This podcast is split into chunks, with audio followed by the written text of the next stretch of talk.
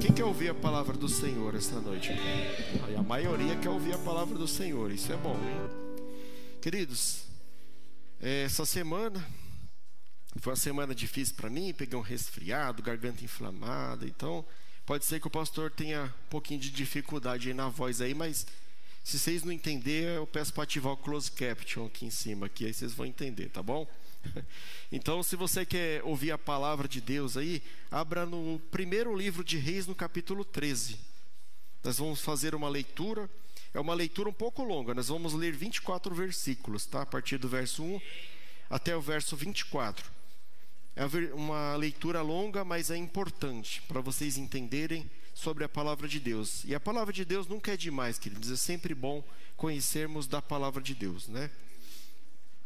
Então, você vai abrindo aí enquanto eu tomo um pouco de água aqui.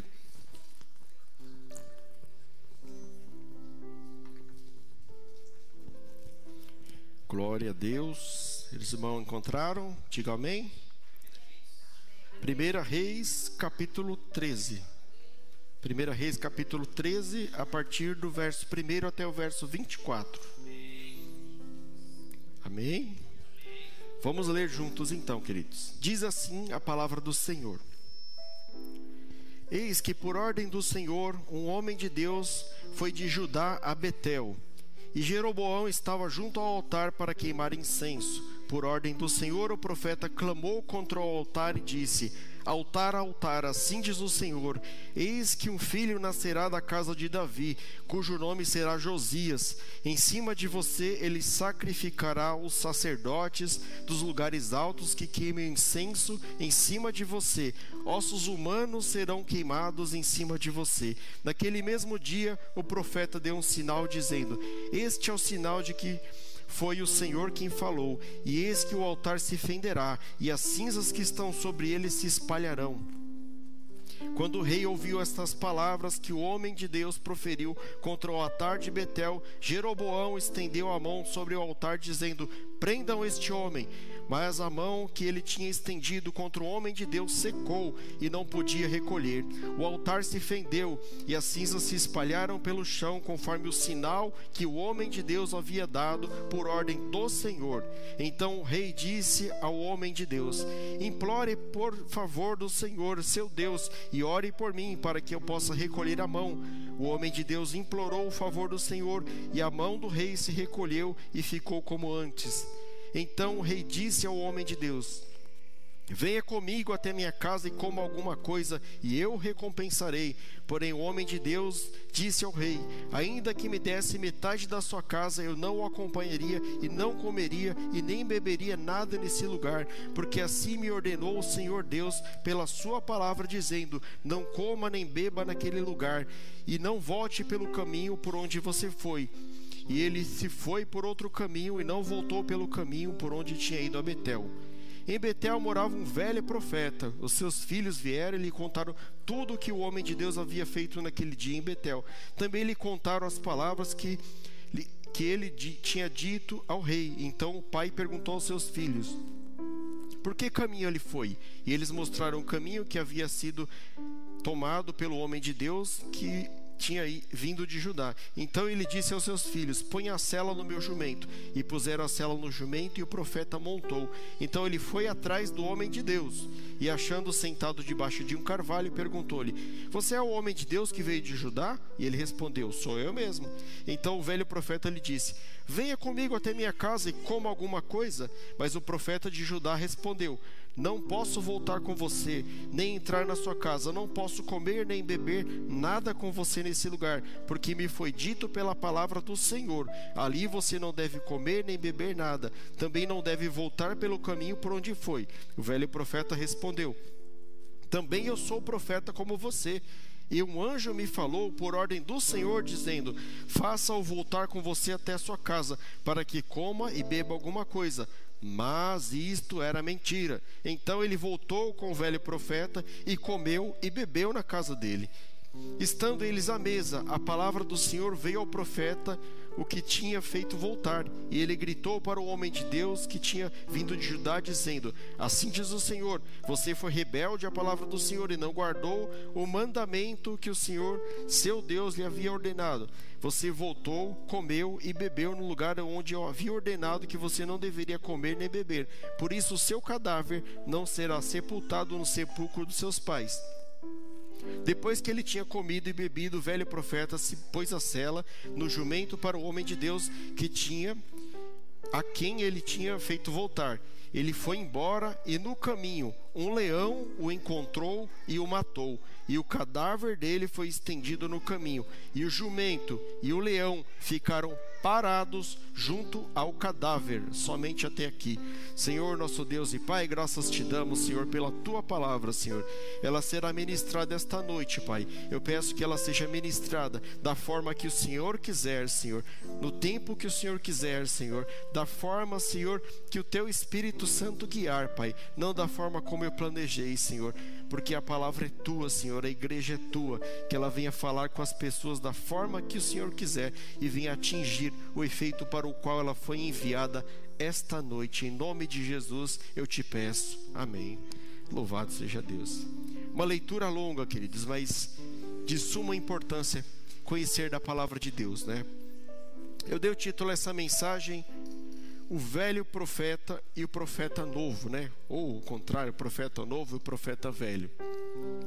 Por que, que eu dei esse título aqui, queridos, né? É uma é um grande ensinamento que nós podemos pegar aqui, né? Muitas vezes nós nos identificamos com o velho profeta e outras vezes com o novo profeta. Como assim, pastor?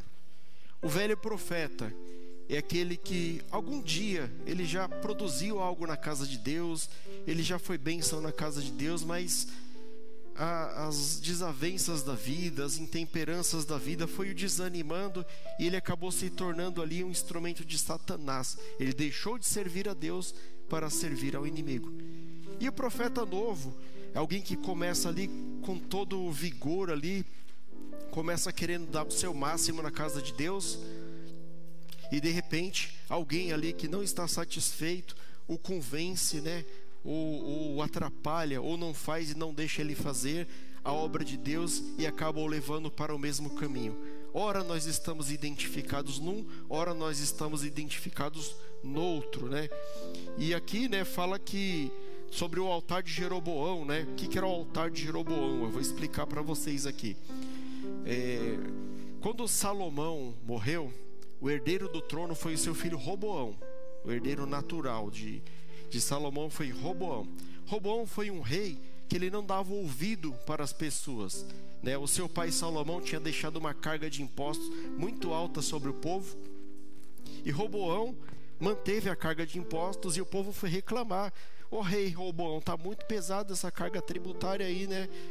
Quebra o galho nosso aí, nos ajuda aí. Ele, aí ele resolveu ouvir os conselhos dos jovens ali que, que cercavam ali o palácio e não deu ouvido aos mais velhos, porque os mais velhos falavam: ó, você tem que baixar os tributos, porque senão esse povo vai se revoltar contra você.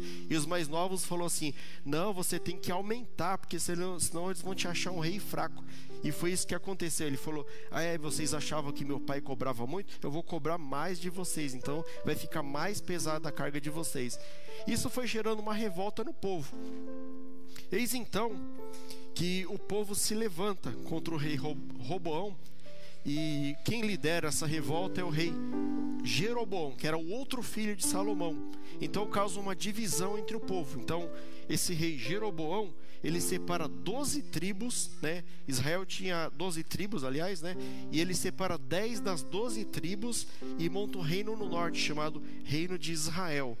E as tribos que restaram, que foram a tribo de Judá e de Benjamim, formam outra nação que é o reinado do sul, chamado reinado de Judá. Então, Judá fica ali sobre o reinado de Roboão e o reino do norte sobre o reinado de Jeroboão. E tá lá, né? Eles fizeram toda essa divisão aí, por essa revolta liderada por Jeroboão, né? Eles achavam que é, o povo de Judá eles se protegiam, né? E cobravam impostos das outras tribos, por isso que teve toda essa revolta ali. Então acabou rachando a nação a nação de Israel, né, em duas partes ali, né? Então, com o, o, o, rei Jeroboão, quando ele monta o reino do norte ali, né, com um propósito político, né, de afastar aquelas dez tribos, de que elas voltassem para Jerusalém, que ficava no reino do sul ali, para adorar a Deus nas épocas festivas, eles fossem até lá, ele criou altares. Ele criou altares e colocou bezerros de ouro. Ele criou dois altares, um em Dan e um em Betel. Então ele colocou um bezerro de ouro lá em cada um desses e falou assim: Ó oh, povo de Israel, eis aqui o Deus que tirou vocês do Egito. Já começou ali totalmente errado, profanando ali a palavra de Deus, porque não foram aqueles bezerros que tiraram de lá, mas foi o Deus Altíssimo que os tirou de lá. Mas ele fez isso com o intuito de segurar o povo, de não perder aquela multidão, né? De que aquelas dez tribos não voltassem para o reinado do sul, né? Isso nos lembra algo que aconteceu com Moisés, quando eles estavam lá no Êxodo, né? Levando ali o povo ali para a terra prometida e o povo faz bezerros de ouro, né? Mostra uma grande probabilidade do povo se desviar de Deus ali em qualquer momento. Então o rei Jeroboão escancarou as portas, né? Falou: "Vocês querem idolatrar? Pode idolatrar idolatrar, pode fazer o que vocês quisessem.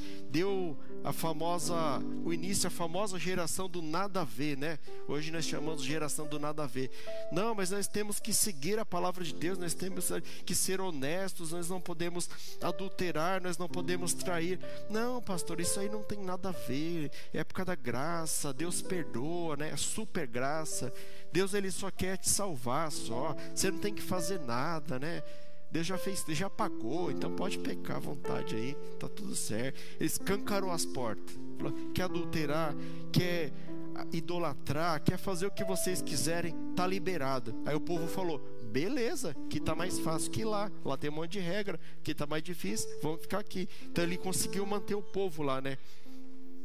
Mas queridos, uma primeira coisa que queria falar para vocês aqui: ninguém profana aquilo que é santo.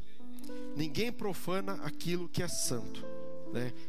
Só para é, ilustrar para vocês aqui, vocês já ouviram falar dessa, desse lugar chamado Betel? Já, com certeza, né? Foi o lugar onde que Jacó ele estava fugindo do seu irmão Esaú e ele teve um sonho que ele via ali os anjos ali descendo, subindo por uma escada ali e ele pega aquele lugar e fala assim: essa cidade não será mais chamada a cidade de luz, mas será chamada a casa de Deus e ele pega as pedras ali, derrama o óleo e unge aquele lugar ali como Betel. Então aquele era um lugar consagrado a Deus, que estava sendo profanado pelo rei Jeroboão nessa ocasião, com a idolatria. Então ninguém profana aquilo que é santo.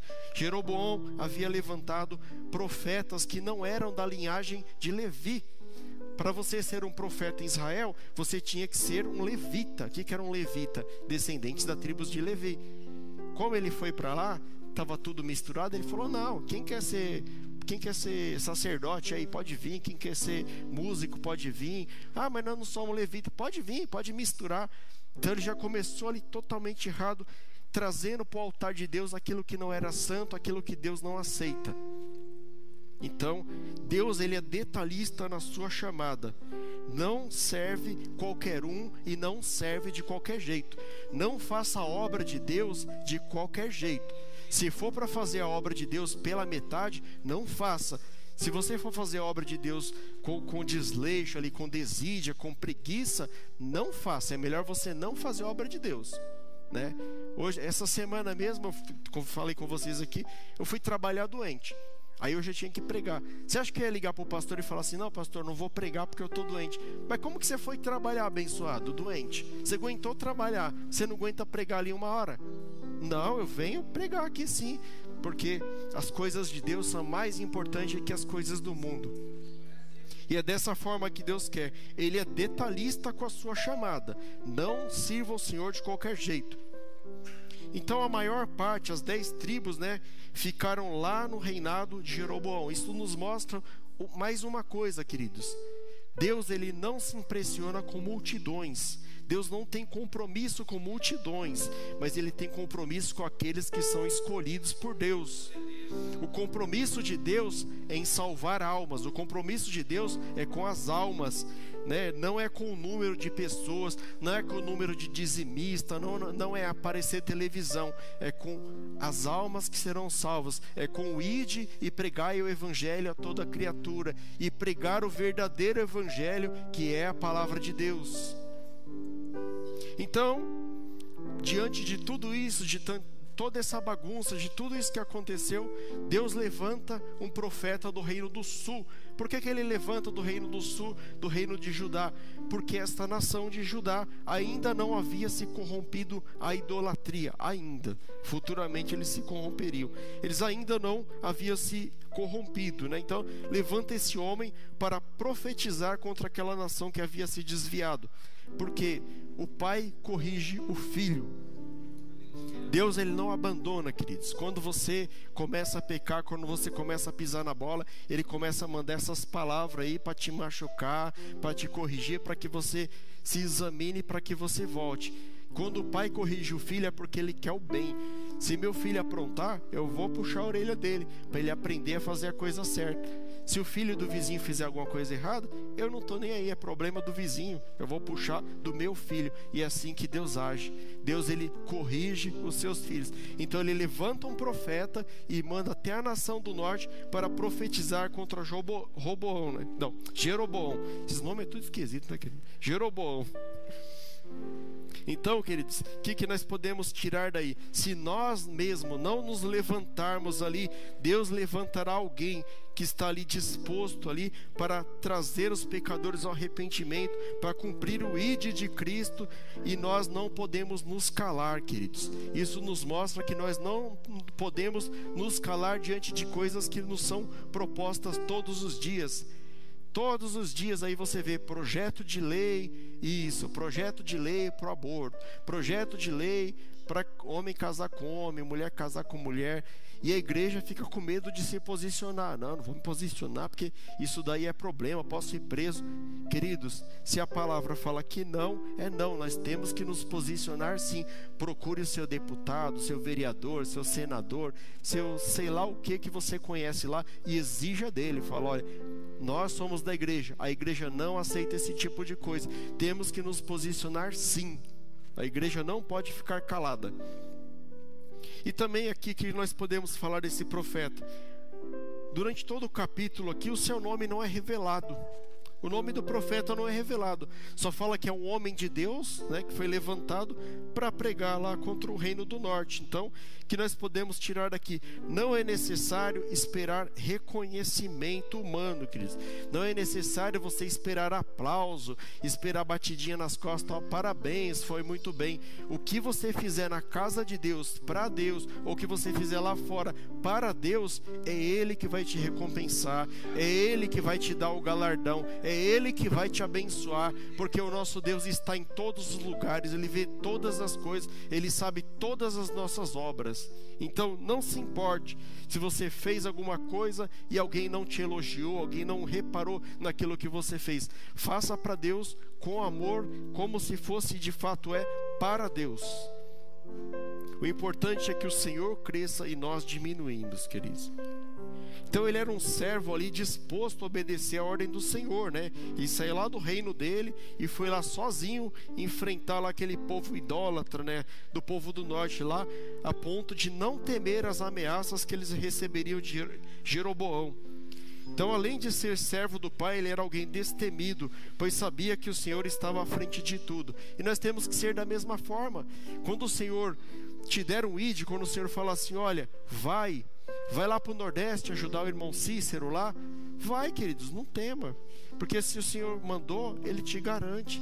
Quando o Senhor manda você fazer alguma coisa, Ele garante. Ele, ele sempre fala aqui, Deus ele zela pela sua palavra, pelo cumprimento da sua palavra. Então, se Deus te mandou, Ele te garante. Por isso que o servo que foi lá, ele não temeu. Faça a obra de Deus sem temor. Faça a obra de Deus em primeiro lugar na sua vida e Deus te recompensará. E lá, né, seguindo a história aqui, queridos, Lá diz que ele profetizou no meio da cerimônia, né? Enquanto o rei Jeroboão lá estava ofere oferecendo o incenso no altar lá, diz que chega lá o servo de Deus no meio da cerimônia, né? E vai lá e profetiza e fala altar, altar, né? Eu li aqui para vocês aqui é, sobre ti queimarão os ossos daqueles que não são da tribo de Levi e ele profetiza contra o altar no meio do evento. Imagina só o pessoal lá fazendo um um baita de um evento, chega alguém lá assim, do contra, assim, ó. Vou vir profetizar em nome do Senhor aqui. Ele foi corajoso e nós temos que ser corajosos como ele. Mas por que, que ele foi corajoso, pastor? Desse jeito, né? Por duas coisas, queridos. Porque até aqui ele estava sendo obediente à palavra de Deus. E aonde há obediência na palavra de Deus, há sinais palpáveis. Se você é obediente à palavra de Deus, há sinais evidentes na sua vida.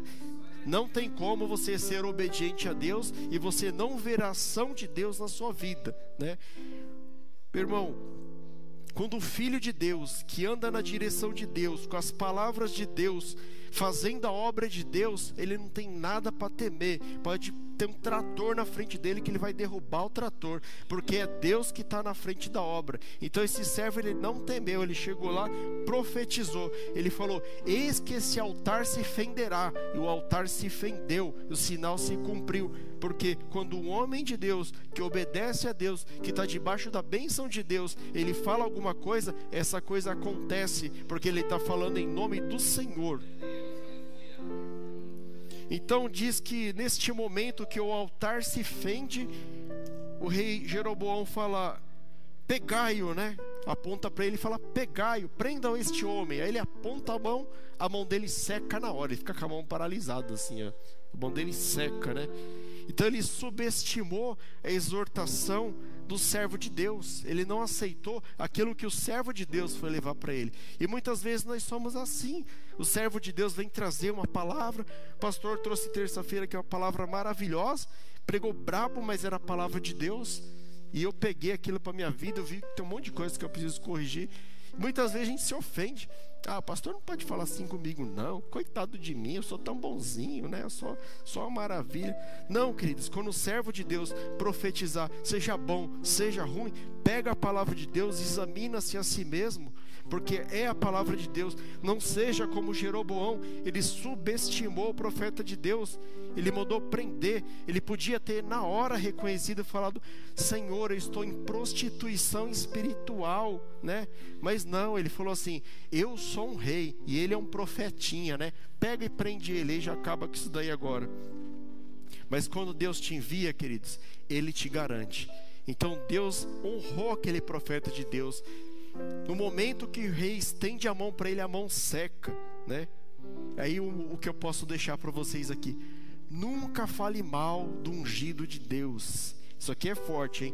Nunca fala mal do ungido de Deus, porque cuidado, alguma área na sua vida pode secar.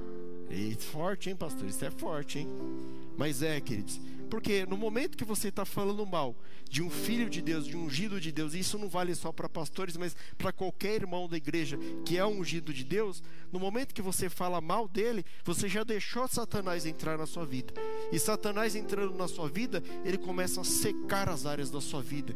Ele começa a secar seu casamento, a sua vida financeira. Ele começa minando para ele deixar você ali no, no bagaço ali para ele te destruir. Então você já vigia, você não deixa isso entrar na sua vida. Se alguém falar mal de alguém para você, repreende. Faça como Jesus que repreendeu Pedro. Falou: sai daqui, pedra de tropeço. Vai falar mal para outro lá. Para mim você não vem falar mal, não. Não é assim, não, queridos. Nós temos que nos defender, defender uns aos outros, né? Então, queridos, quando você faz uma coisa dessa, o diabo está por trás. E se ele está por trás, você já deixou ele entrar. Então, pede perdão para Deus, volte-se aonde você errou e recomece dali. Né? Começa com uma fofoquinha aqui, outra fofoquinha ali. Quando vê, você cai em maldição. Aí eu pergunto para você hoje: como você está? Você está o irmãozinho da fofoca ou você ainda está ali seguindo as coisas de Deus? Responda para você mesmo.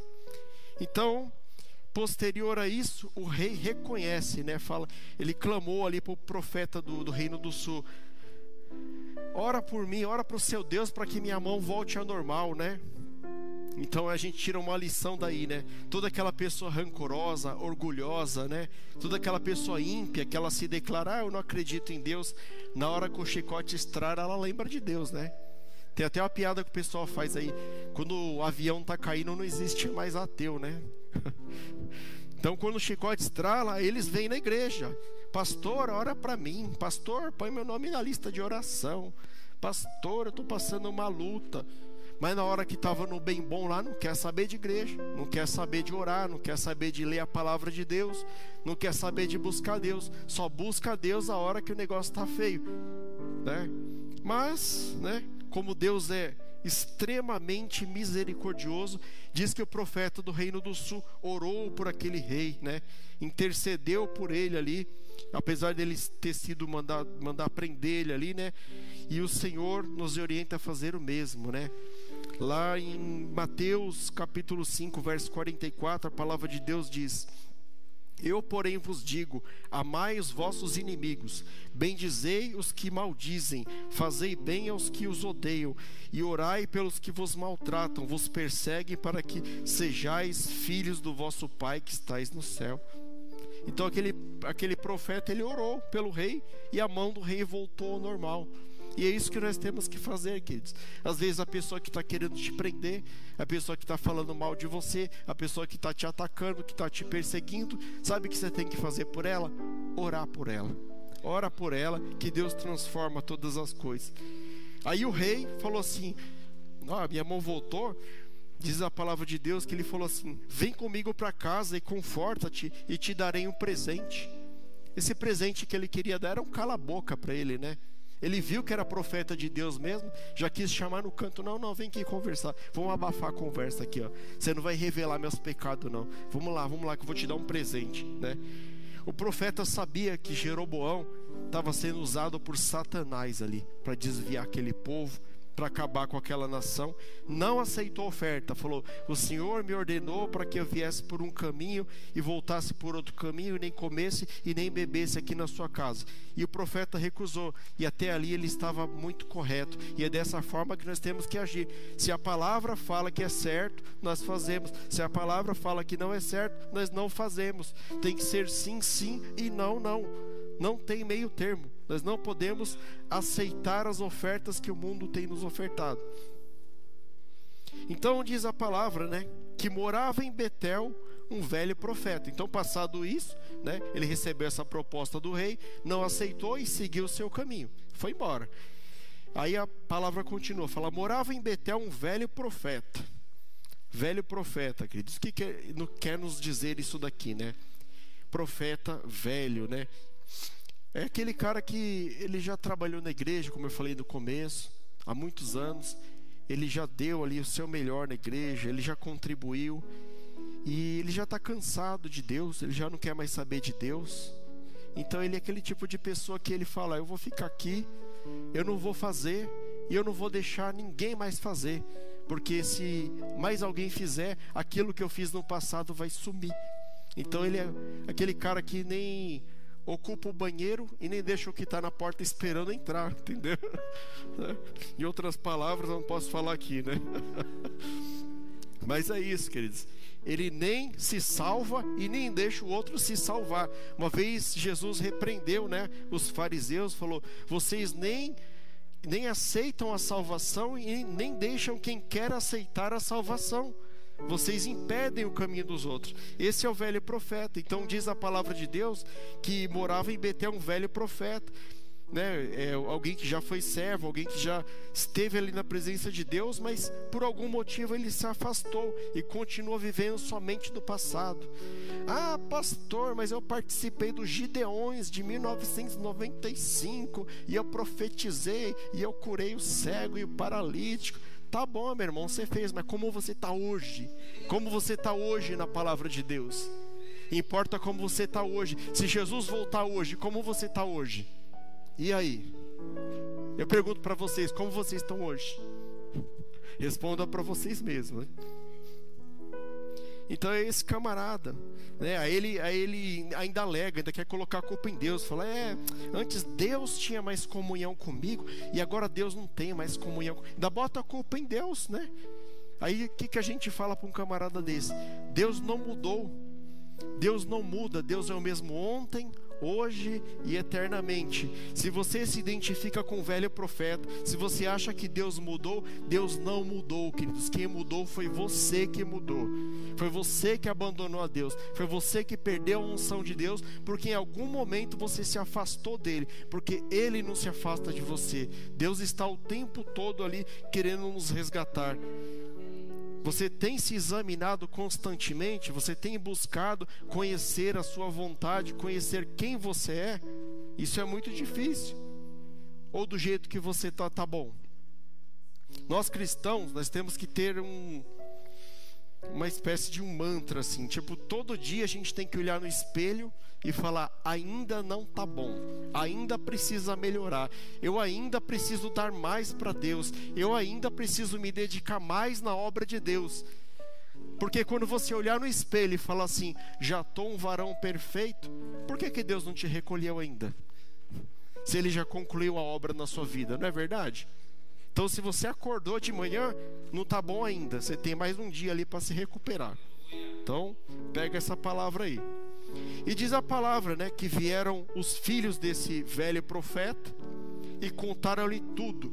Olha, pai, foi um profeta lá, uma benção, ele profetizou contra Jeroboão e quebrou o altar e a mão do rei secou e contou tudo para ele ali. Aí esse velho profeta já se encheu de inveja, falou: Como? Eu que sou profeta em Betel, venho um de fora aqui e faz o um negócio dele. Ainda diz a palavra que era um novo profeta, né? Como que pode um negócio de e contar-lhe tudo, né? Então, queridos, o velho profeta na igreja, né? A igreja é cheia de velhos profetas. Ele tem os seus informantes, né? Ele não vai no culto, mas ele sabe o que aconteceu. Ele não vai no ensaio de louvor, mas ele sabe o que aconteceu. Ele não vai lá ajudar a limpar a obra da igreja, mas ele sabe o que aconteceu, né? Ele é um leva e traz, né? Na verdade, ele tem os seus informantes ali só para ficar criticando, só para ficar pegando informação para falar mal, para plantar a semente do mal, para plantar o joio na igreja, para ficar falando: "Olha, o pastor pintou de azul, mas eu não gosto de azul, eu gosto de preto e branco, eu sou Corinthians, né?" Vai lá, é, vai lá e solta, né? A irmã Andréia deu risada, né? né? Só para ficar falando mal ali, queridos, né? Fica ali um leve e traz. Então ele tem os seus informantes ali, viu? Então cuidado, que cuidado com esses informantes, vigia, né? E se você tem se identificado com isso, volte atrás lá, hein? Se se converta aí. Aí diz assim a palavra, né? Ele pergunta para os filhos dele: por que caminho ele foi? Aí os filhos informam, ele foi atrás e diz que achou o, o novo profeta sentado debaixo de um carvalho. O profeta velho não se contenta né, com a sua própria vida, ele não se contenta em ali ficar cuidando da sua vida, servir a Deus ali. Não, ele vai atrás. A palavra diz que ele foi atrás do outro profeta ali para caçar assunto. O velho profeta ele vai caçar assunto. Se você estiver ali aparecendo na igreja, fazendo alguma coisa de fato para Deus ali, queridos, tem um ditado popular aí que fala assim que prega o que aparece leva martelada, né? Então é tipo isso. Se você estiver aparecendo, se estiver fazendo obra de Deus, pode esperar que vai vir um velho profeta. Olha, meu irmão, mas é, não é assim que faz não, hein? No meu tempo não era assim não, hein? Você está fazendo errado, hein? Ele vai te desanimar para nem ele nem você fazer. Cuidado, viu? Diz que ele foi atrás do novo profeta lá, né? Caçar assunto ali por inveja, porque ele não fez e não queria que ele fizesse, né?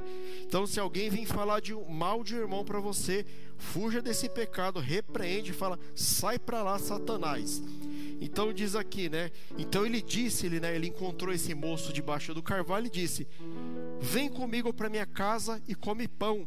Mais uma vez o profeta do Senhor, corretíssimo não vou na sua casa. O Senhor falou para eu não ir para eu chegar por um caminho e sair por outro, para não comer nem beber na casa de ninguém neste lugar aqui. É a ordem de Deus. Aí no versículo 18, aqui o auge, queridos. Aí o profeta velho fala assim para ele: E disse-lhe: Também sou profeta como tu, e um anjo me falou por ordem do Senhor, dizendo: Faze-o voltar contigo à tua casa para que coma pão e beba água. E na palavra de Deus na Bíblia está entre parênteses. Porém, mentiu-lhe. Cuidado com os falsos profetas, queridos. Esses falsos profetas levam a multidão para o inferno. Ele fala que o anjo revelou, né? É o profeteiro, é o reveleiro, é aquele que dá emoção de vir no culto. Ah, mas eu não gosto de ir no culto de sexta que o pastor Rafael ali não gosta da pregação, ele não grita, ele não, não tem animação. Eu gosto de naquele que já sapateado ali. Eu gosto daquele lá, né? Aquele que é bom. Aquele que fala, irmãos, a graça do Senhor. Eu gosto daquele, entendeu? Porque aquele dá emoção. Mas aquele dá emoção humana, ele dá emoção na sua alma, no seu corpo. Ele não traz a palavra de Deus para você, a palavra verdadeira de Deus.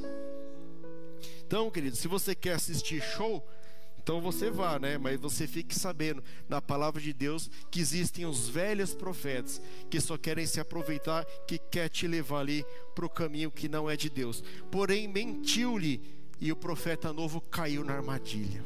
O profeta novo caiu na armadilha. Ele estava fazendo tudo certinho. O menino saiu lá do sul, profetizou contra o rei, não teve medo. o rei falou assim: Vou te dar recompensa. Ele falou: Não quero. Aí foi embora. Aí o profeta velho falou: Vamos em casa ali tomar um quisuco. Ele falou: Não quero. Aí quando ele falou assim: Eu também sou profeta de Deus. E eis que um anjo me revelou a ele. Ah, o anjo revelou? Então beleza. Então ele acreditou nessa armadilha, né? Mas olha o que diz lá em 2 Coríntios capítulo 11, verso 14. Isso não é de admirar, pois o próprio Satanás se disfarça de anjo de luz. Queridos, Satanás, se ele quiser te enganar, ele se disfarça ali de um pastor, de um presbítero abençoadíssimo ali que tem todos os atributos que vai te fazer acreditar que ele é um homem de Deus. Mas o que vai confirmar se ele é um homem de Deus é se ele prega a palavra de Deus. Tudo que ele pregar tem que estar na palavra de Deus, no entendimento de Deus. Então ele mentiu, ele disse que apareceu um anjo para ele, né? Então ele se fez ali de um falou que veio um anjo e falou para ele tudo aquilo ali. Então Satanás ele é ardiloso, né? Ele fala coisa que Deus não falou, ele profetiza coisa que Deus não ordenou, né? Ele falou aqui também sou profeta e um anjo me falou, né?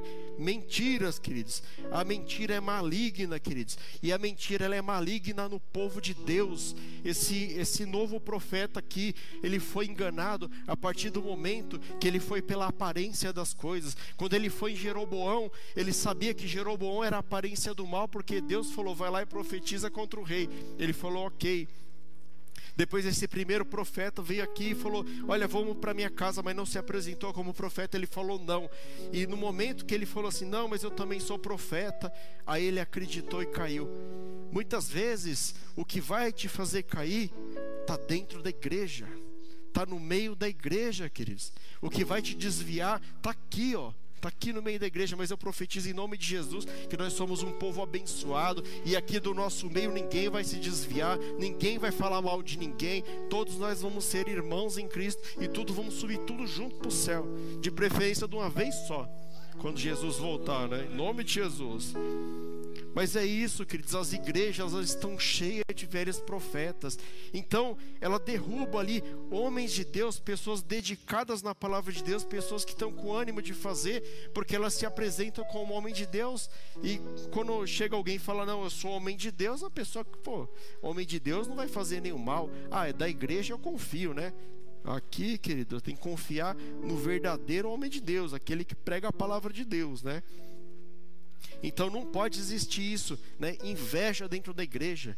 Não pode existir. Se eu ver que o, o, chega um pastor novo aqui, começa a se destacar, eu dou glória a Deus, falar glória a Deus, tomara que, que pregue para multidões aí, né? Tem que torcer para se dar bem, queridos. Você tem que torcer pelo seu irmão, porque é o reino de Deus, é pela causa, não é pelo, por você ali, não é eu que tenho que brilhar. Quem tem que brilhar é aquele ali que foi crucificado naquela cruz, é Jesus Cristo que tem que brilhar aqui nessa igreja. Não é o homem, não é a mulher, não é o servo. Quem tem que brilhar é Jesus Cristo, nosso Senhor, nosso Salvador para sempre. E ali estava havendo uma inveja ali no meio do povo de Deus, né? E às vezes a gente acaba se identificando com isso, né? Você fica, ah, mas o irmão ali teve a oportunidade, eu não tive, né? E tal. Peça ao Senhor, que diz quem dá oportunidade na igreja é o Senhor. Né? Então o importante é você, é você conhecer a palavra de Deus e a vontade de Deus para que você não venha pecar contra Deus. Se esse profeta aqui, esse profeta do Reino do Sul, ele conhecesse a palavra de Deus de fato e a vontade de Deus, ele saberia que se Deus falou, vem por um caminho, vai por outro caminho e não para para comer por nada, nem se aparecesse um anjo de luz, não era para ele parar, porque o próprio Deus falou para ele não parar. E quando que o próprio Deus fala com a igreja de Cristo? Está aqui, ó. O próprio Deus fala com a Bíblia aqui com a gente. O que está fora dessa palavra seja anátema, né? Olha o que diz aqui: o que eu recebi e o que eu aprendi foi de Jesus. Se descer um anjo do céu e falar algo diferente do evangelho sagrado, seja maldito. Nossa, pastor, que palavra forte. Anátema é maldito. Paulo disse isso. Mas ainda que nós mesmos, ou um anjo do céu, vos anuncie outro evangelho, além do que nós já temos anunciado, seja anátema. Gálatas capítulo 1, verso 8. Então não aceite balela, não aceite é, é, outras coisas que não sejam da palavra de Deus. Seja como o povo bereano. O pastor falou, cata a Bíblia, ó. E aqui eu percebo que vocês são igreja abençoada porque eu estou pregando, vocês estão com a Bíblia aberta, vocês estão conferindo, vocês estão me examinando. Depois vocês vão olhar na internet, vocês vão buscar para ver se é verdade o que eu estou falando. E isso é ótimo, isso é perfeito. Porque nós temos que ser dessa forma, querido. Nós temos que ser defensores da palavra de Deus, defensores do Evangelho de Deus. Sabe, irmão? Nós precis... Aí chega né, o velho profeta. Sabe, irmão, nós precisamos atualizar a Bíblia. A Bíblia está ultrapassada, né? Bíblia está ultrapassada, né? Coloca um pouquinho de mel aí nessa mensagem. Está muito dura essa mensagem. Pastor Rubens, está muito dura a mensagem. Põe mais mel, senão vai esvaziar a igreja aí, pastor. Queridos, tudo que for diferente do evangelho sagrado seja anátema. Se só ficar dois aqui, só o pastor e mais um aqui, amém. Porque se continuar sendo a palavra de Deus, é a vontade de Deus. Deus ele não se impressiona com multidão, com com, com evento, com show, com grandes concentrações. Deus quer o seu coração, Ele quer salvar sua alma, Ele quer que você vai um dia reinar com Jesus por toda a eternidade. É isso que Ele quer. Ele não quer multidão, Ele não quer reconhecimento, porque Ele é o Rei dos Reis e o Senhor dos Senhores. Ele é Deus Todo-Poderoso. Ele não precisa de aplauso, Ele não precisa de nada, mas porque Ele já é, Ele sempre foi e Ele sempre será o Deus soberano. Então o novo profeta estava fazendo tudo certo até aqui, mas caiu no conto do vigário, né? E tem gente que muitas vezes por um salário, por uma cesta, rejeita de falar a verdadeira palavra de Deus, né? Tem muitos pregadores. Eu fiquei abismado com uma coisa que o Bispo Haroldo me falou, né? Ele falou assim que na Inglaterra eles tiveram que refazer lá o estatuto da igreja, né? O pastor até estava na hora que ele falou. É, e colocaram uma cláusula a mais lá que para você ser um pastor de uma igreja, você tem que ser cristão, você tem que acreditar em Cristo. Eu falei, mas pastor, isso já não está implícito, né? Você já não tem que ser para ser pastor, você não tem que crer em Cristo. Diz que na Inglaterra muitos se formam, fazem uma faculdade de teologia, mas são ateus. Ateus que pregam no púlpito sobre Jesus. Como é que eu vou pregar sobre Jesus se eu não tiver a revelação da luz do Espírito Santo de Deus? Olha que absurdo, queridos. Então, queridos, não troque a sua primogenitura por um prato de lentilha. Muitas vezes, esses pastores aí que, que são ateus, que estão em púlpitos lá na Inglaterra, lá, eles estão pregando ali só por causa do salário, só para receber alguma coisa ali, mas eles não acreditam na causa, eles não acreditam em Jesus. Não troque a sua salvação, queridos, por nada deste mundo.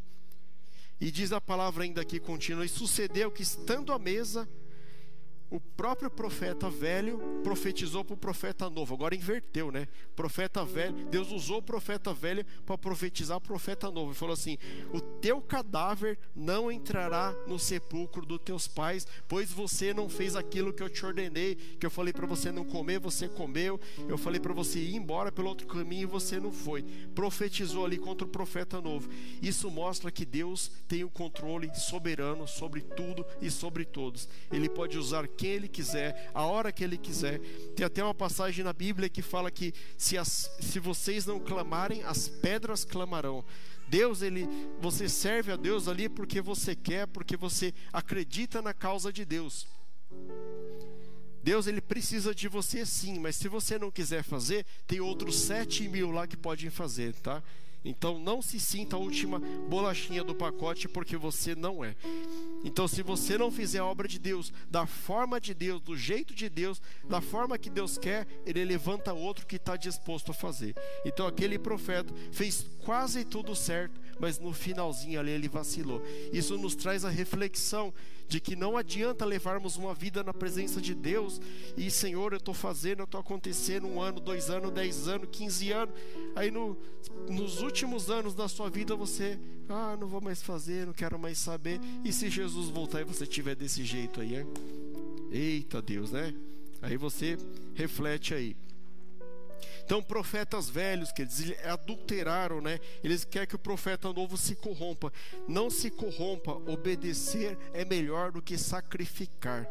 Às vezes a oferta é boa, às vezes, olha, vem aqui você, você pastor Rafael, sai da núclea, vem para a igreja grande aqui, que você vai receber um salário, você vai ficar só na obra e vai ser uma maravilha para você. Não troco, não troco por um prato de lentilha, porque eu sei que aqui eu recebi a minha salvação do Senhor e aqui eu permaneço. Eu sou grato, eu sou grato no lugar onde que eu sirvo a Deus. Né? A palavra de Deus diz aqui em 1 Samuel 15, 22: Tem porventura o Senhor tanto prazer em holocausto e sacrifício, como que se ofereça a palavra como se obedeça a palavra do Senhor, eis que obedecer é melhor do que sacrificar, e o atender é melhor do que a gordura de carneiros. Deus ele se alegra com obediência. Eu sempre falei isso aqui, eu falo pela milésima vez. Os grandes patriarcas, os grandes homens de Deus, os grandes reis, as pessoas que foram abençoadas na Bíblia, todas elas foram obedientes a Deus de forma extraordinária. Como a Dani diz, obediência gera bênção. Obedeça da palavra de Deus. Então, nesse momento aqui, o velho profeta já conseguiu o que ele queria. Ele queria tirar o profeta novo do caminho e ele conseguiu tirar o profeta novo do caminho. Não permita que ninguém tire você dos caminhos de Deus.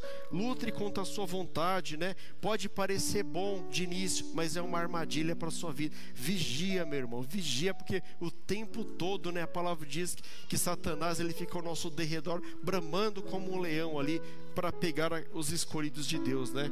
Deus ele tem o profundo e o escondido que ele quer revelar àqueles que escolhem servir com alegria a ele.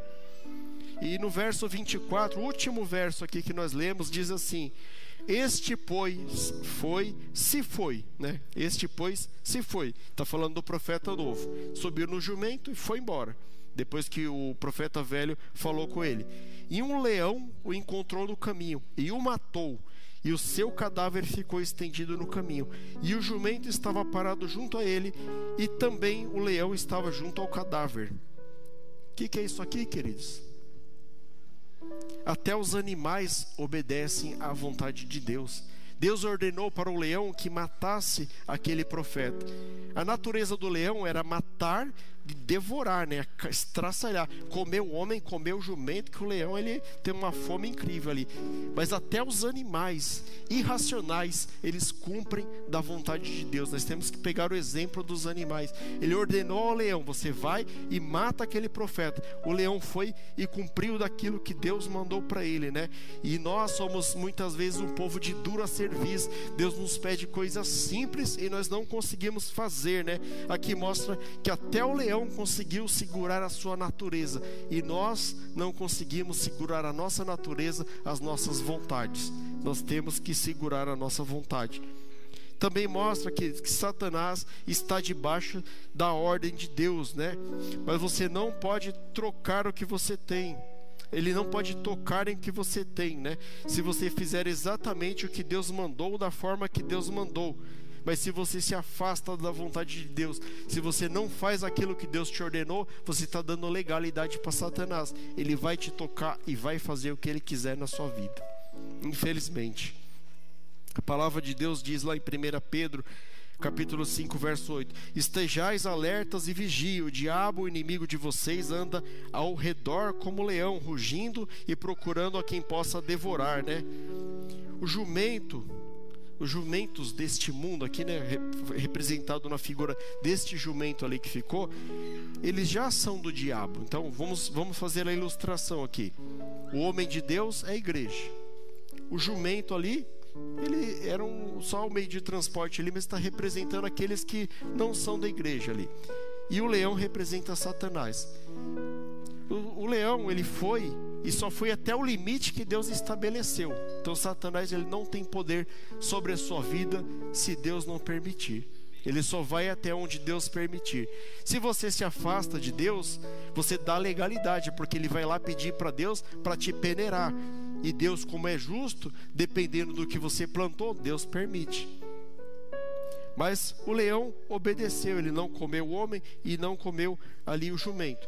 Então o jumento representa aqueles que são os ímpios. Então o leão não fez nada contra os ímpios, porque aqueles já, já os pertencem. Mas ele matou o homem de Deus que representa a igreja. Então a vontade de Satanás é matar a igreja. Né? É matar a igreja. Então, se nós não continuarmos vigilantes, nós estamos sujeitos a isso, né? E o diabo ele fica o tempo todo tentando contra a igreja de Deus, né? Ele tentou contra o próprio Jesus Cristo três vezes no deserto. E Jesus, como que Jesus enfrentou Satanás no deserto, igreja? Qual foi a arma de Jesus para enfrentar Satanás no deserto? A palavra de Deus. A palavra de Deus é a nossa espada. Ele repreendeu Satanás através da palavra de Deus. Satanás falava uma coisa que estava na palavra, Jesus rebatia com outro, porque ambos conheciam a palavra, mas Jesus era, era não, é soberano sobre Satanás. O diabo também tentou usar né, Pedro contra Jesus. Eu preguei sobre Pedro aqui a última vez, né? Diz que Jesus estava para ser crucificado, ele está falando isso para os discípulos. Aí Pedro chega: Não, Jesus, não permita que faça isso contra ti. Jesus já dá logo uma nele, fala assim: Sai daqui, pedra de tropeço, está sendo usado por Satanás. Então, se algum irmão chegar para você, não, você não tem que fazer obra de Deus, não, nós estamos na época da graça, fica de boa. Se alguém pedir você de fazer obra de Deus, repreende, chama de pedra de tropeço, queridos, porque a vontade de Deus é que todos nós o servamos e o servamos com alegria. A desobediência ela abre portas para o leão entrar na sua vida. Você já tem consultado a sua vida sobre isso? E já estamos aqui na conclusão, né? Que lições nós podemos tirar aqui, né? É assim que o Senhor, é, são essas as lições que o Senhor nos dá, né? De ele nos ama e quer nos instruir a andar na sua verdade. Ele quer nos santificar, né? O auge dessa mensagem aqui é santificação, é buscar conhecer do Senhor. Aquele profeta de Judá que foi fazendo tudo certo, ele, tá, ele quase conseguiu concluir a sua missão, mas ele falhou quando ele não consultou a vontade de Deus, quando ele fez a sua própria vontade.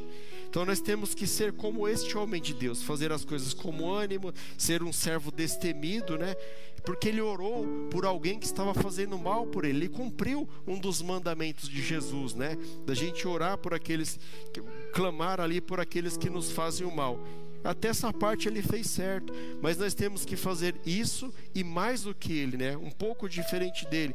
Abrir os nossos olhos espirituais e pedir discernimento espiritual para Deus.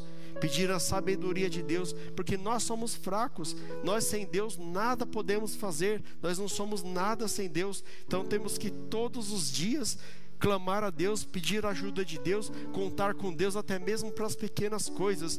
Dessa forma, nós estaremos protegidos debaixo dos braços poderosos do Senhor. Nós temos que clamar ao Senhor. Nós temos que conhecer e praticar a sua palavra, vigiando para não cair nas armadilhas do diabo. Irmãos, sejam vigilantes, cuidado com as armadilhas de Satanás. Você viu aqui que esse servo ele foi um homem de Deus, ele foi usado por Deus. Aquilo que ele profetizou aconteceu enquanto ele estava na obediência de Deus. A partir do momento que ele se permitiu deixar de fazer a vontade de Deus, ele foi morto, né? Ele perdeu tudo aquilo que ele construiu, que ele teve tanto trabalho para fazer. Então, não perca a sua salvação, não perca a obra maravilhosa que Deus tem feito na vida de cada um de vocês. Sigam a Cristo com alegria cumpram a palavra de Deus e Deus tem o melhor para vocês. Que Deus abençoe a vida de cada um de vocês. Esta foi a palavra. Em nome de Jesus. Louvado seja Deus. Louvado seja Deus. Louvado seja Deus. Amém. Glória a Deus. Pode ficar de pé, igreja, nós vamos orar.